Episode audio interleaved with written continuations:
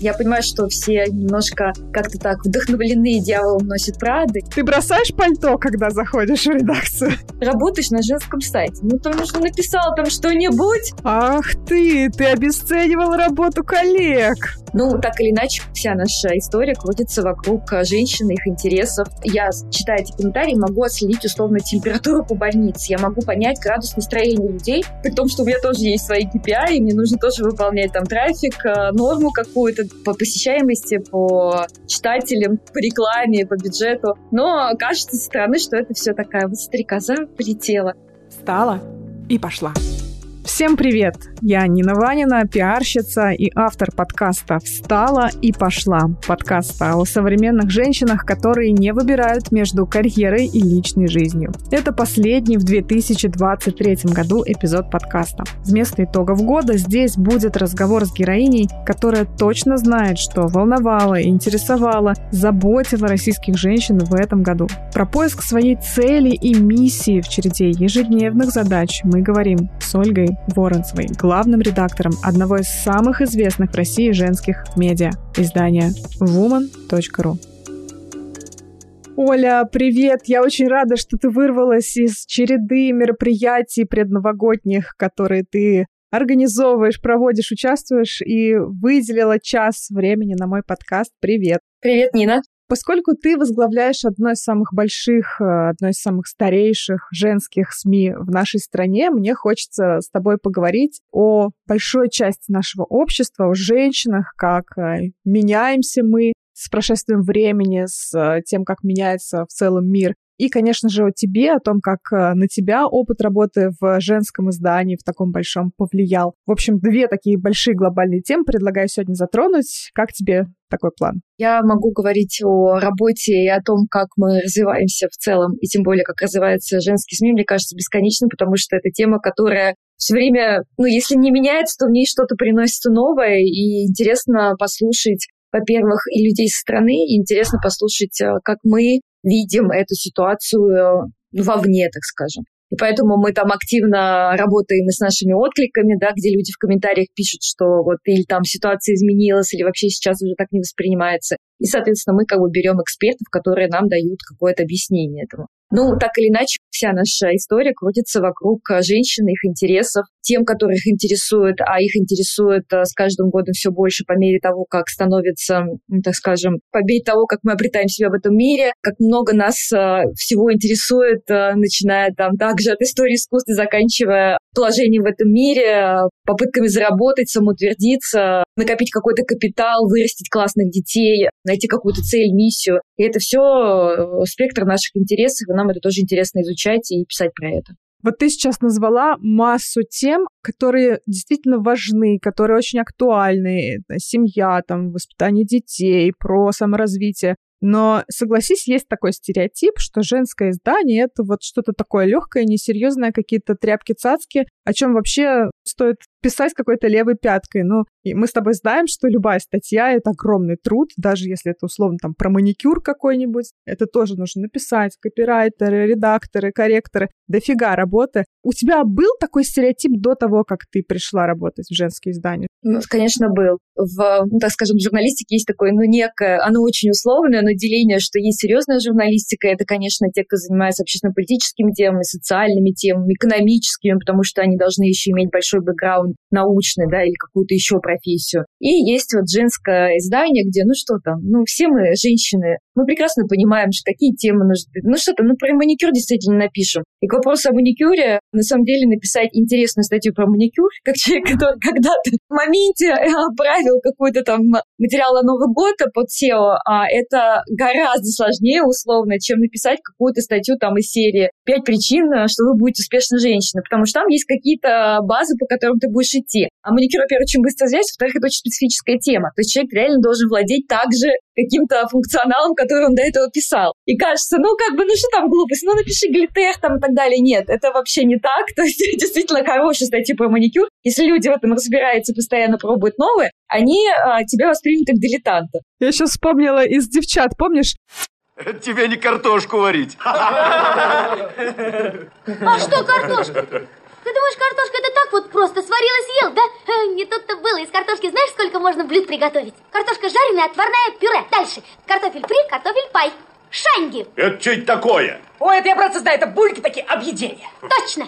Но тут нужно понимать, что, опять же, мы конкурируем еще и внутри похожих сайтов, да, есть огромный сайт, маникюрный салон делал свои сайты, где также рассказывают, и это люди как бы специалисты. И понятно, для того, чтобы к нам пришли и прочитали про именно там какую-то тенденцию, мы должны быть на уровне, и, соответственно, человек должен в этом разбираться, общаться опять с экспертами там нейл-арта. И это тоже работа, потому что написать красиво, заинтересовать, чтобы люди снова пришли к тебе на такой же материал, это тоже отдельное умение. И возвращаясь к тому, что не воспринимали серьезно, у меня подруга работала в похожем тоже женском издании. Она занималась так же, как и я, новостной журналистикой, и ушла в, вот, в глянец, в глянцевую сферу чуть раньше. И когда я там говорила, что ну давай, может быть, встретимся, она говорит, Оль, я не могу, у меня мероприятие, потом мне нужно это прочитать, потом мне нужно отредактировать. Я говорю, да господи, что ты работаешь на женском сайте? Ну там нужно написал там что-нибудь. Ах ты, ты обесценивал работу коллег. Ну что там, ну там какую юбку выбрать? Это же просто. И когда я пришла сама и поняла вообще объем работы, и на самом деле, как это непросто, и как непросто найти людей, которые будут классно писать, э, классно редактировать, э, находить неочевидные темы, потому что очевидность — это такая, ну, сопутствующая, мне кажется, современной жизни, когда вроде бы ты человек сильно погруженный в моменте, кажется, что тебе уже очевидно все а условно там людям не очевидно. Или, например, наросло новое поколение, которое не знает историю образа Жаклин Кеннеди в день убийства ее мужа, например, да, вот сегодня там 60 лет. Срочно на Woman.ru читать, я вообще не в курсе, что там еще какой-то особенный образ был.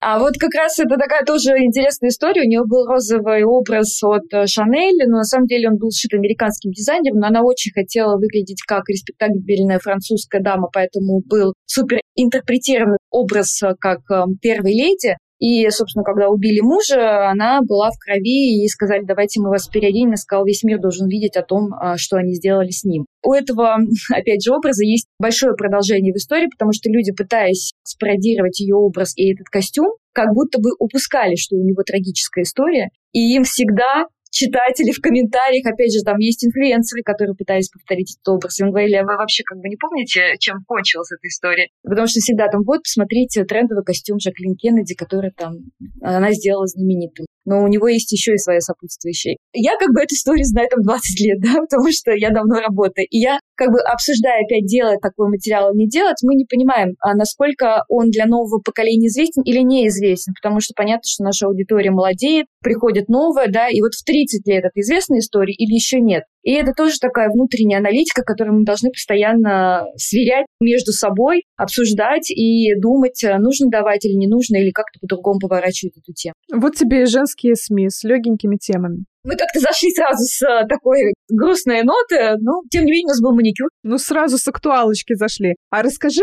ты же вообще пришла из э, «Комсомольской правды», ты работала, да, в этом э, большом холдинге. Расскажи, каким образом, в принципе, ты попала в такой глянец? Из общественно-политического издания глянец неочевидный карьерный переход. Как так получилось? Я работала действительно заместителем шеф-редактора сайта «Комсомольской правды», и там, если наши слушатели читают этот сайт, они знают, что в первую очередь он сосредоточен на общественно-политической повестке, и действительно я занималась многими вещами, в том числе и звездами и так далее, но в меньшей степени понятно, что это были общественно-политические, социальные, экономические темы, то есть мы вычитывали, заказывали новости, заказывали темы отделам, они присылали тексты, и это было, конечно, вообще никак почти не связано с глянцем, кроме вот пересечения со звездами, когда там большие красные дорожки или что-то такое. Поскольку у нас люди перемещаются как-то в другие холдинги, либо занимают какие-то другие топовые позиции, Шкулев от Media Holding э, решил, что нужен новый главный редактор э, Woman.ru, и меня порекомендовали и сказали, что вот есть человек, который очень хорошо понимает в, ну, так скажем, в подаче тем, в неочевидности темы, в том, как делать интересный сайт, потому что многие вещи, которые там мы отрабатывали или видели, что это тренд, или это громкая тема, ее надо докручивать, это вот как бы я. И меня пригласили на собеседование с вопросом, не хочу ли я попробовать себя в другой сфере. Собеседование прошло успешно, и оказалось, что в целом это мне очень интересно, потому что я начала читать сайт, ну, как бы я всегда мониторила, просматривала весь рынок, но, тем не менее, я поняла, что можно сделать круче, и приняла предложение. Как будто бы не волшебная история.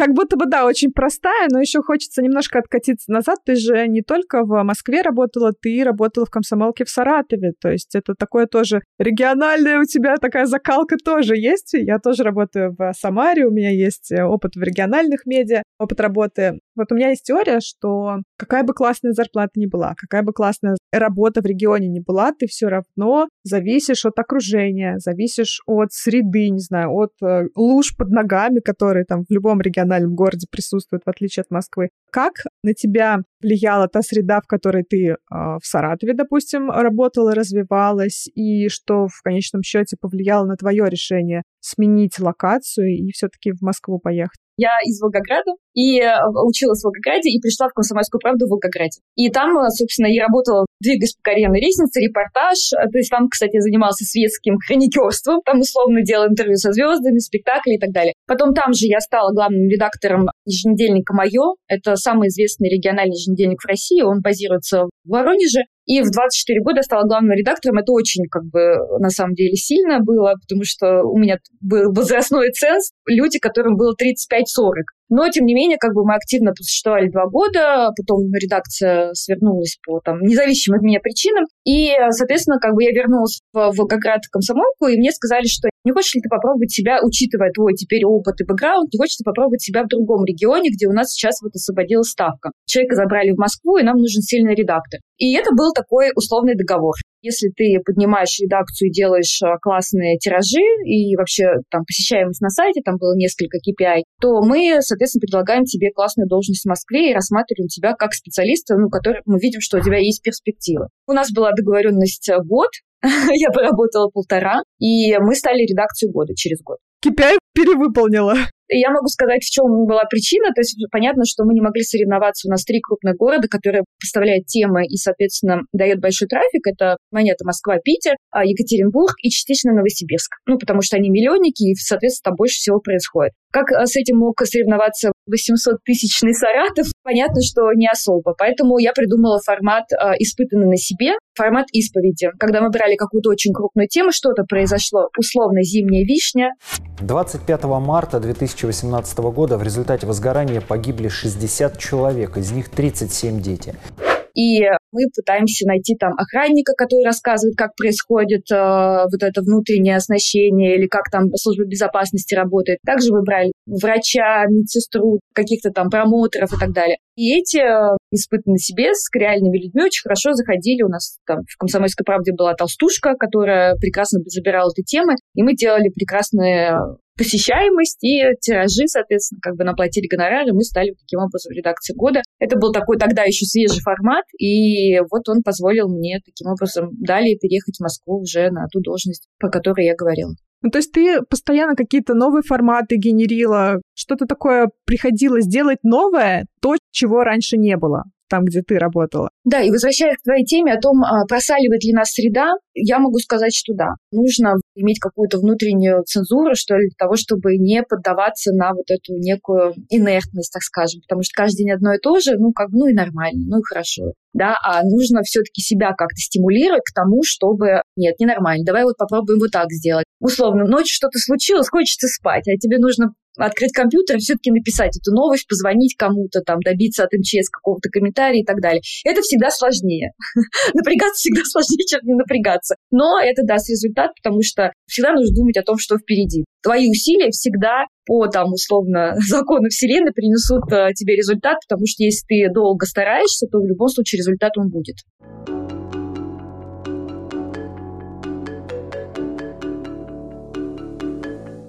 Насколько ты сейчас в Москве напрягаешься? Насколько ты на своем месте себя ощущаешь? Ну, я еще себе на сто процентов на своем месте, несмотря на то, что, конечно, все мои любимые мемы — это про выгорание. Потому что такая, это я. И это снова я, мы, выгорание. Я, мы, выгорание. Тем не менее, я понимаю, что мне грех жаловаться, потому что моя работа, она по сути, как бы это жизнь мечты. Несмотря на то, что я очень много работаю, у меня, по сути, ну так, по факту нет выходных, я за это себя немножко ругаю, потому что все время приходит что-то, что нужно вычитать, дочитать, посмотреть поддержку, составить какой-то план, потому что все уже на горячем велосипеде все сгорели. Надо было еще вчера. То есть ты все равно так или иначе открываешь компьютер и там э, выходной что-то делаешь, потому что понимаешь, что в будни не успеешь, а будни ты не успеешь, потому что у тебя то планерка, то это срочная какая-то новость, а вечером у тебя обязательно мероприятие, на которое ты должен быть. Потому что мы работаем со светскими новостями, с хрониками, и это история про то, что должен быть в контексте. Ты не можешь писать про что-то и не понимать взаимоотношений между людьми, каких-то звездных особенностей, да, там, как прошла эта премия, почему там не пришел кто-то, да, ну, это наш такой условный кор-контент.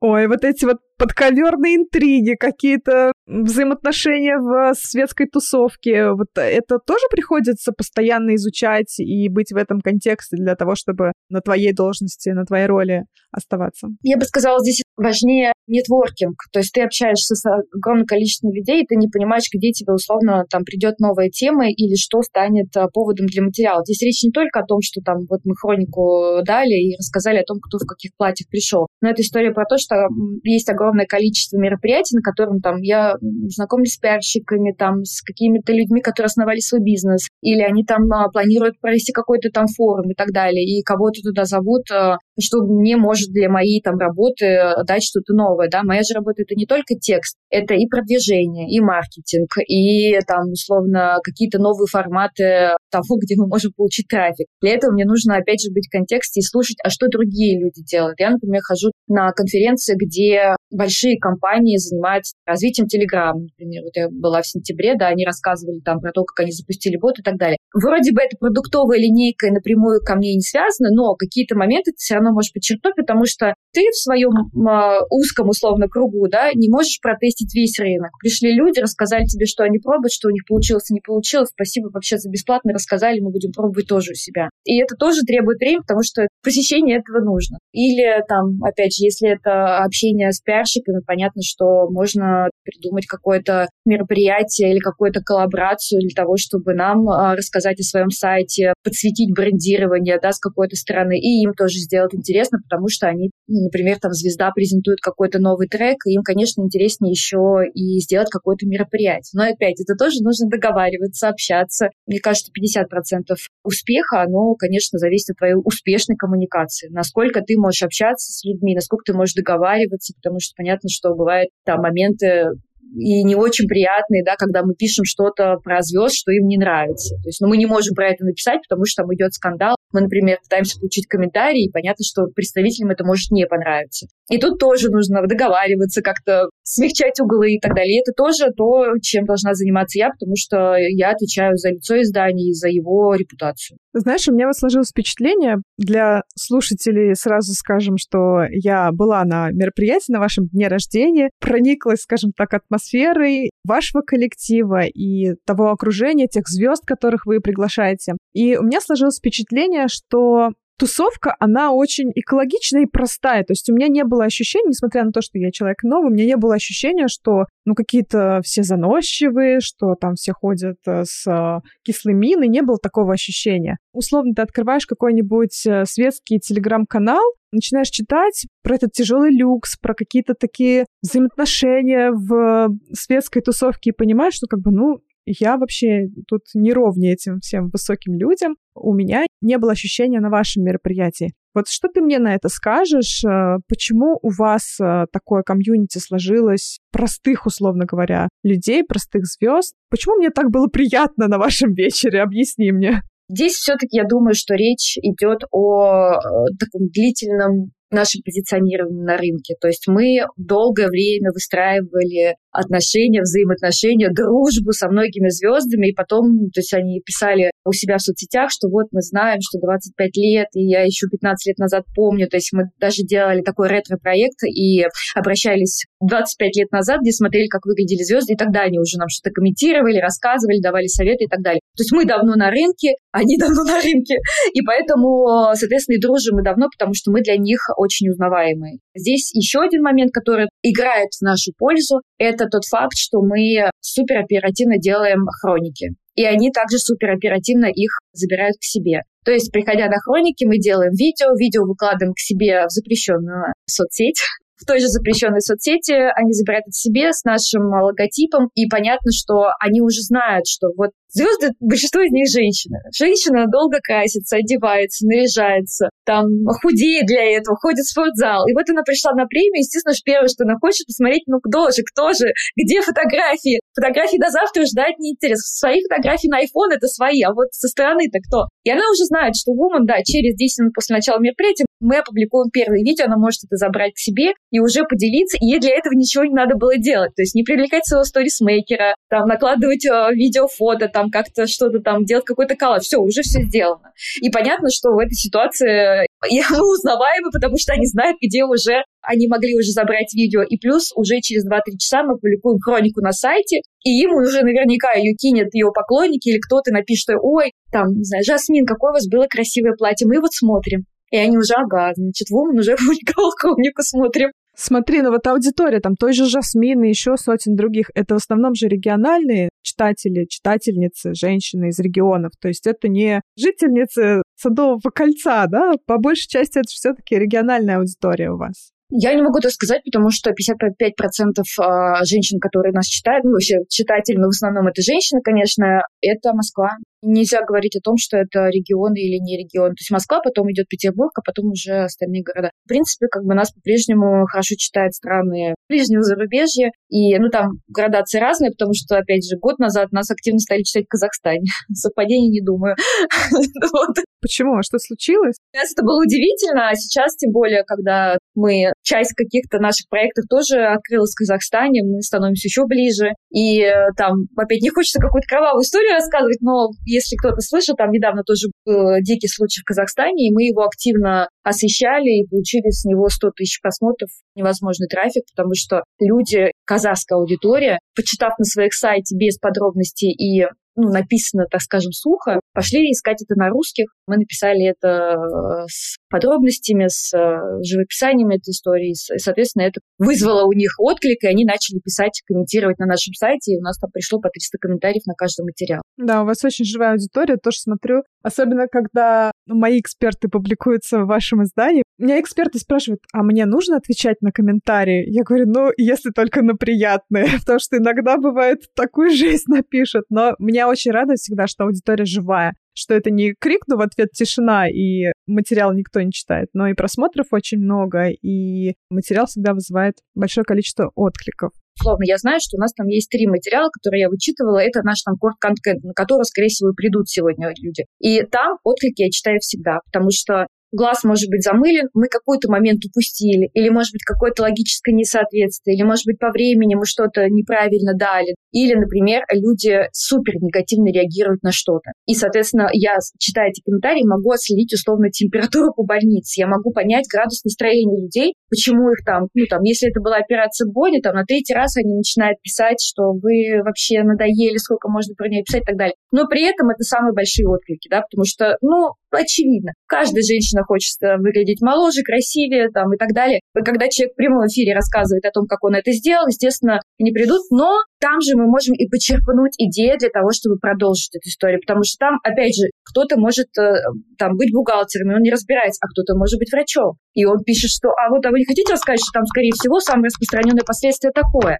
Они такие, а, да? А мы тоже не врачи. Мы такие, а давайте-ка мы запросим комментарий. Мы звоним эксперту, он говорит, да, да, вообще, и там, например, нет, она не делала такую операцию, операция была другая. И это действительно врач нам сказал, что там не было операции там, эндоскопической подтяжки лба. То есть она действительно там поставила, сделала другую операцию. И сделав это продолжение, то есть я бы сама, ну, как бы я не специалист, вот, а люди специалисты, то есть там сидят э, из разных областей, и они спокойно могут дать нам обратную связь, и она бывает очень часто полезна. Да, понятно, что негативные отклики, они тоже есть, я считаю, что у них тоже терапевтическая основа, потому что люди пришли, выпустили пар, и дальше пошли готовить мужу ужин, и слава богу. Всем помогло. И многое такого, что действительно нам помогает в дальнейшем того, чтобы развить эту тему или понять, есть ли к ней интерес. Для меня это самый главный градус. То есть я смотрю посещаемость, и я смотрю отклики. Если отклики начинают спадать, все, мы тему закрываем ищем что-то новое. Мне кажется, когда главный редактор сам читает комментарии под э, статьями, это показатель качества. То есть у тебя есть доступ к огромному такому срезу нашего общества. Ты видишь, что волнует людей, женщин, по большей части. И, э, тем более на сайте есть огромный форум, там тоже куча веток, где можно поговорить про семью, про отношения, про любовь, про секс, про все вообще на свете. Вот Можешь ли ты какие-то основные темы выделить, которые именно вот сейчас, в этот момент, особенно волнуют женщин? Сейчас непростое время. Как э, меняется коммуникация женщин в общественном пространстве вот на вашем форуме? Ну, на нашем форуме чаще всего самые топовые темы всегда это взаимоотношения это вот сто процентов, то есть любая история с тем, что как-то ведет себя непонятно или неправильно муж, или неправильно ведут себя свекрови, это еще одна наша любимая тема, потому что кажется, что ну это мы же отдельная семья и так далее, но свекрови очень часто становится, естественно, тем камнем, которые могут привести к краху семьи, и поэтому это такая тоже несколько интимная домашняя вещь, и, возможно, они не пойдут под руку, но они приходят анонимно на форум, чтобы спросить, а как вот поступить в этой ситуации, потому что ситуации часто бывают, правда, неоднозначные. И еще одна крупная тема — это, естественно, здоровье. То есть люди интересуются как, что и так далее, прежде чем пойти э, к врачу. Или они заходят почитать, у кого похоже, сверить симптомы. И здесь первоочередная — это, конечно, гинекология. Как бы там нас не просвещали и так далее, очень много вопросов все равно возникает. И э, понятно, что поскольку это интимный доктор, люди, ну вот я сначала почитаю, может, потом все-таки пойду и так далее. Ну вот им сначала нужно дозреть до того, чтобы записаться к врачу, и для этого вот они приходят на форум и активно обсуждают. На что? Как ты думаешь, почему людям э, вот важно прийти и поговорить с незнакомым тебе человеком? Ты никогда его там вживую не увидишь. Никогда никто не узнает, как тебя зовут, кто ты такой. Почему вот есть такая потребность у наших женщин общаться с незнакомыми людьми на очень интимные такие близкие темы? Ну, мне кажется, что это особенность нашей культуры. Мне хочется верить, что это и терапевтическая основа, но все мы живем в каком-то, там, ну, не хочется говорить э, пузыре, ну, в каком-то своем комьюнити, да, то есть у нас есть определенные коллеги, друзья, семья и так далее. И Конечно, каждому почему так люди любят путешествия. Они хотят вырваться за этот круг, познакомиться с кем-то еще, поговорить и обновить свой опыт. Чуть-чуть еще принести что-то новое. И мне кажется, вот эта возможность, особенно если это женщина, у нее стандартная работа, там, семья и так далее. Жизнь идет по определенному заданному кругу. Там она не может найти себе новых друзей в этой локации, потому что она там всю жизнь живет. Друзья, они определены уже давно. И для того, чтобы поговорить и пообщаться и так далее, куда она пойдет? Такая же особенность и те, кто пишет комментарии к звездам, да, для того, чтобы на них обратили внимание, для того, чтобы пообщаться с другими об этой звезде, то есть найти тему, по которой можно пообщаться.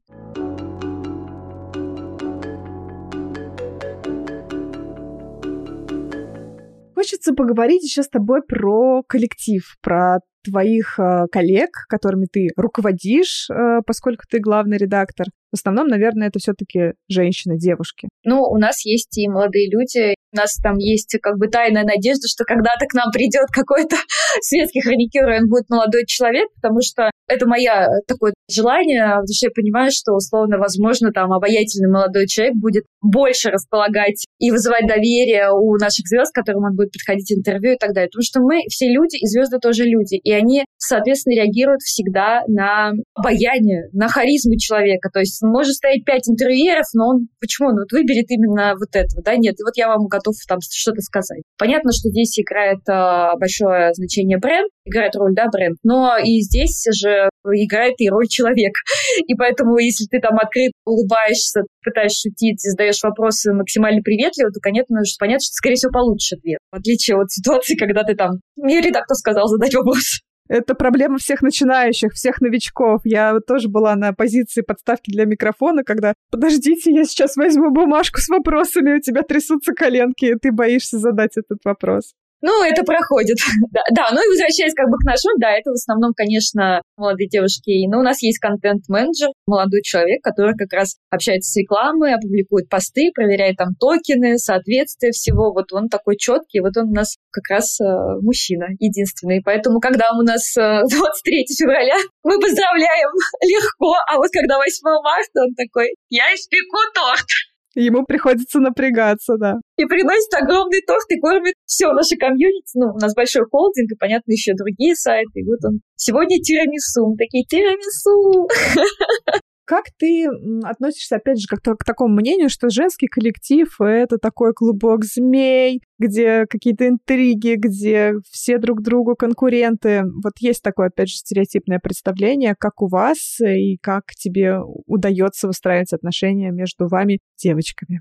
Я и до этого работала в редакциях, сейчас вот работаю в этой редакции. У нас нет такой. Я понимаю, что все немножко как-то так вдохновлены дьяволом носит Прада и думают, что действительно там а, вот внутренние интриги, чтобы попасть на неделю моды в Париже, но нам неделя моды в Париже уже не светит. Ты бросаешь пальто, когда заходишь в редакцию? Обычно я забегаю, и у меня уже там что-то либо зуб, либо, либо быстро какой-то нос учитывать, поэтому там пальто бросается, может быть, просто потому что не доносится до шкафа, но ни на кому на стол. Но если серьезно, зависти какого-то противостояния точно нет. Вся наша жизнь, она все равно форс-мажорна. Мне позвали на день рождения ресторана, в котором мне сказали, это будет очень кулуарное мероприятие. Ну, классно, пришла. И выясняется, что буквально на моих глазах туда приходят Акинщина и Козловский, они встречаются. Об этом мы узнали из вашей новости. Инсайт. вот, потом приходит Ксения Собчак э, с, с своим э, супругом. Приходит квартет ты в полном составе, Семенович со своим бойфрендом. Вы понимаете, это для нас то, что жирный каст. Ну, как свадьба. Ну, ты хотя бы голову ты помыла в этот день. Я была после дня рождения в Woman.ru и думала, вот как раз схожу, посижу тихо, отмечу день рождения любимого ресторана. Ну и, соответственно, делаю фотографии, делаю видео. У нас обычно наш редактор, он ходит с фотографом, фотограф все делает. А здесь, поскольку это было камерное мероприятие, мы не взяли фотографа. Я начинаю делать фото и видео и пишу своему заму. Говорю, Варь, ну, хроника жирнейшая. Я говорю, давай быстренько делаем. Она такая, да-да-да, сейчас э, я смотрю, сейчас накладываю это, и она начинает писать. Я говорю, вот такой заголовок, вот тут мы прописываем вот так, вот это мы делаем отдельно. То есть параллельно я сижу, набиваю заголовки подачи, она э, обрабатывает фотографии, пишет, и третий человек мы находим видеомейкера, который тут же собирает этот ролик и кидает его. То есть люди, которые сели на мероприятие, через несколько времени увидели, что ролик о том, как они бьют тарелки в греческом ресторане, уже появился в соцсетях э, максимально быстро. Никто не собирался ни с этого ничего писать. Это должен был быть тихий и ласковый вечер Гагров. Но засланный казачок э, Оля... Но засланный казачок все-таки увидел, что здесь э, есть повод для классной хроники. Естественно, к утру мы получили с нее огромный трафик и радость от того, что мы держим наши позиции по посещаемости. Таких моментов и таких историй бывает там куча, когда там кто-то, допустим, еще не доехал до дома, и мы пытаемся в админке опубликовать какую-то новость, потом доезжаем до дома, быстренько доверстываем, докидываем туда фотографии. То есть и это может делать 3-4 человека одновременно, потому что сам технологический процесс э, производства новости, он сейчас сложнее, чем просто написать новость. Это видео, это наложить водяные знаки, это там а, посмотреть по дистрибьюции, куда отправить, в каком виде, может быть, заголовок там поменять для соцсетей. То есть это разные истории, и понятно, что один человек, он будет пока производить новость, ее нужно уже распространить, и поэтому мы все наваливаемся и делаем быстренько, если понимаем, что это важно. Ну и мы ждем с нетерпением моего любимого месяца декабря, когда у нас по 3-4 хроники в день, и когда там уже вечером приходишь на работу. Тоже интересно, у тебя практически нет ни выходных, ни праздников, получается. Ты даже на праздничных мероприятиях, когда все отдыхают, веселятся с шампанским в руках, ты всегда работаешь, у тебя вместо шампанского телефон. Вот э, как тебе это не обидно, когда тебя зовут тусоваться и веселиться, а тебе приходится в это время работать? Иногда, конечно, когда такси опоздало, а ты уже пришел на мероприятие, там уже вечеринка, в разгаре уже гости собрались, и что-то идет, а ты понимаешь, что тебе нужно какую-то звезду с ней выйти на какой-то контакт, либо договориться об интервью, либо записать какое-то небольшое мини-интервью, да, ты, конечно, понимаешь, что ты с удовольствием бы выпил шампанское, послушал там «Руки вверх», вот как вчера мы ходили на одно мероприятие, но работа важнее. Но здесь такой момент, что мы стараемся опять друг друга постраховывать. То есть чаще всего у меня идет редактор светской хроники, а у меня их два. И, соответственно, как бы я вижу общую картину, говорю, нам нужно вот это, вот это, и вот, вот такие вопросы. Она такая, да, да, я поняла, я сделаю. То есть она это делает. Если, допустим, так получается, опять же, если это декабрь и очень много мероприятий, и я иду одна, то я работаю, да. То я все равно делаю какие-то моменты или я пишу. Но опять же, я не пишу текст. Я собираю фактуру, могу сделать фото-видео и отправляю ее в редакцию. И спасибо огромное моим замам, которые всегда готовы э, написать, э, опубликовать и сделать э, быстро какую-то новость, потому что ну, без них я бы, конечно, не справилась, потому что одному это просто невозможно. Это невозможно даже потому, что ты стоишь в вечернем платье на каблуках,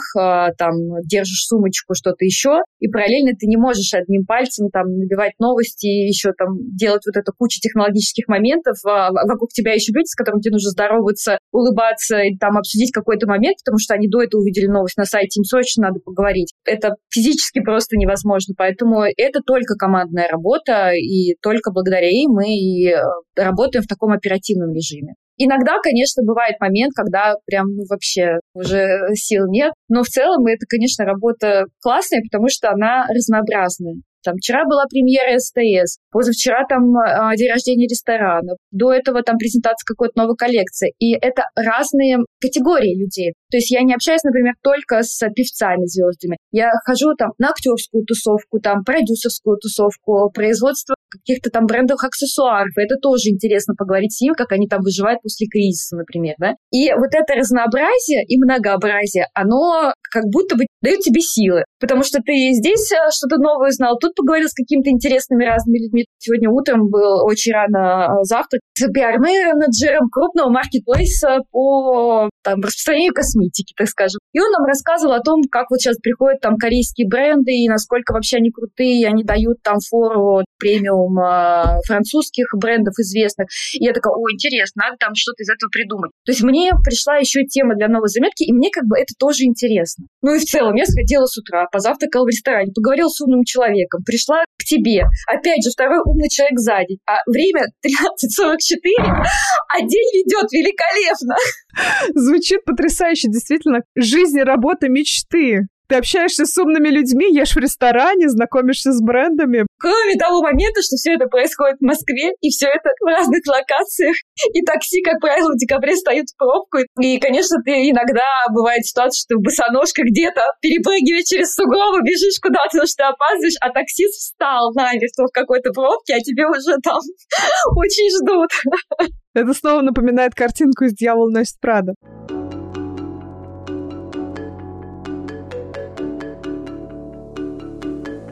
Оль, вот эта вся история, когда ты постоянно, как белка в колесе, в череде декабрьских мероприятий, и в два часа ночи возвращаешься домой, как это переплетается и вообще находится ли в твоей жизни место для личной жизни? С твоей работой есть огромный риск, чтобы работа заняла вообще все жизненное пространство. Как тебе удается выделять какой-то сегмент для личной жизни? Ну, мой молодой человек, его работа связана с разъездами, с командировками, поэтому не знаю, как это сказать, повезло нам, не повезло.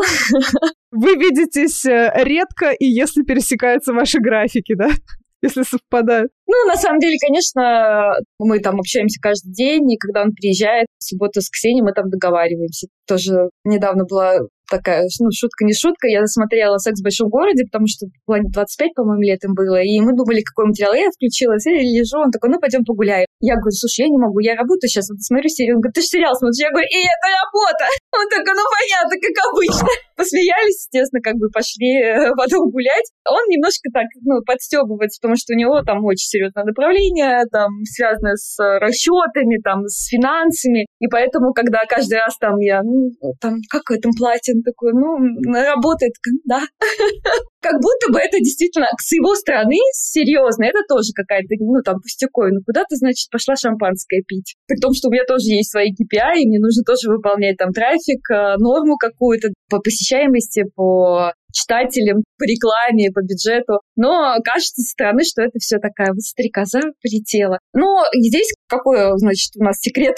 Наверное, какие-то ну, договоренности, мы договариваемся просто. Условно, суббота, если он понимает, что у него там а, суббота, воскресенье полностью освобождены от всего, то все это время мы посещаем друг друга и стараемся вообще не заглядывать в телефон. Я там одно время курировала наш телеграм-канал. Подписывайтесь на него, Woman.ru. Все ссылочки будут в описании. Соответственно, конечно, я на этот момент отдавала его там ассистенту или как будто бы его делегировал куда-то. Нас держит воспоминания приятной жизнь в моменте. Чем больше воспоминаний приятных, да, не просто там вместе закидывали вещи в стиральную машинку и готовили там еду, а там условно поехали куда-то, ходили в классный ресторан, гуляли там в парке осенью, да, наслаждались э, прекрасной погодой. Оно как будто бы больше сближает, чем вот это какая-то другая совместная деятельность. Ну и плюс мы стараемся вместе проводить отпуска вдвоем семейную пару советуют проводить порознь, чтобы отдохнуть друг от друга. Но мы поскольку не устаем друг от друга, мы проходим вдвоем отпуска. Это тоже история про то, что мы стараемся его сделать максимально насыщенным. Такие люди активные, то есть нам, чтобы обязательно там куда-то идти там или ехать, или максимально большое количество там городов, достопримечательностей посмотреть. То есть нам нужна прям вот движуха. А в отпуске ты отпускаешь из рук телефон или тоже постоянно вычитываешь, высматриваешь, согласовываешь заголовки? У меня есть лайфхак, и я его всем рекомендую. Я просто беру и удаляю телеграм в аэропорту. Это жестоко. Зато это супер классный способ. А, ну, во-первых, я вижу на аватарку «я в отпуске». То есть люди, которые не увидели, например, в почте, что я в отпуске, таких много, потому что почта как бы для слабаков, надо написать в Телеграм. И они видят «я в отпуске», и, соответственно, потом они заходят, особо настырный вид, что я была там 11 сентября, а время 19. Они такие «О, наверное, точно в отпуске, аватарка не просто так висит». Ну и все, и э, это немножко вот этот эм, синдром подвижных рук, когда, ну, я загляну всего лишь там 5 минут, и ты заглянул 5 минут, прошел час, ты вовлекся в эти проблемы, ты уже подумал, что, боже мой, они вот это не сделали, или мы здесь нужно было вот так по-другому, все, ты уже магию вот этого классного дня отпускного, когда ты хорошо провел день, а вечером зашел в Телеграм, ты ее потерял. Я сейчас там интересуюсь как раз, как отдыхает мозг, как он работает, сколько нужно времени на восстановление и так далее. И нам кажется, что, ну, вот там мышцы устали, тело устало, а мозг, да ничего, мы его еще нагрузим. На самом деле ему, правда, тоже нужно переключаться.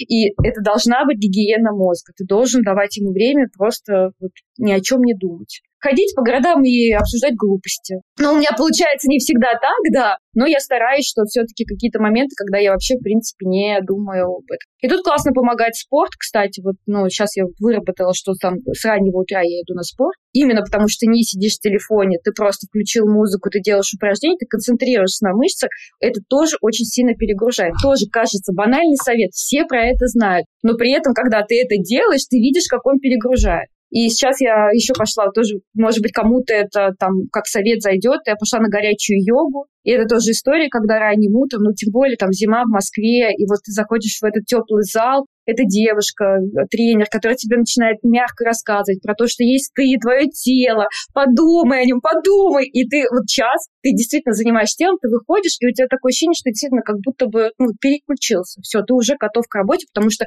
ты до этого два часа не, не читал в телефоне об этой работе. Оль, спасибо тебе за этот разговор про то, что даже маникюр — это огромные а, усилия, если речь идет о качественном контенте, что делать женское СМИ совсем непросто, что угадывать, предугадывать, а, знать, прогнозировать тренды, то, как они зайдут, залетят, это очень тяжелая работа. Спасибо тебе большое за твою работу, за работу твоей команды и за этот наш с тобой разговор. Спасибо, Нина, я тоже получила невероятное удовольствие, и меня очень порадовали вопросы, потому что они были неочевидны, но при этом про нас. О, спасибо большое. Все заходите на Woman.ru и читайте про нас, про женщин. Даже если вы предпринимательница, врач, у вас серьезная работа, связанная с серьезными вещами, хочется иногда отвлечься, отключить голову и почитать про звезд, про шоу-бизнес, про новые косметические бренды. Это всегда интересно. Спасибо. Спасибо. Хорошего дня. Дорогие девушки, женщины, девочки, я завершаю этот год с огромной благодарностью к вам. Год назад я создала свой подкаст для того, чтобы вдохновлять вас историями невероятных женщин. За это время я получила десятки откликов от вас. Кто-то открывает для себя новых людей и их картину мира. Кто-то благодаря подкасту находит новые знакомства и партнерства. Для кого-то наши разговоры с героинями – поддержка в сложные моменты, способ найти в себе себе силы и сказать «встала» и пошла. Спасибо, что слушаете и рекомендуете, ставите сердечки, звездочки, плюсики. До встречи в новом году и в новом сезоне подкаста. Пока-пока.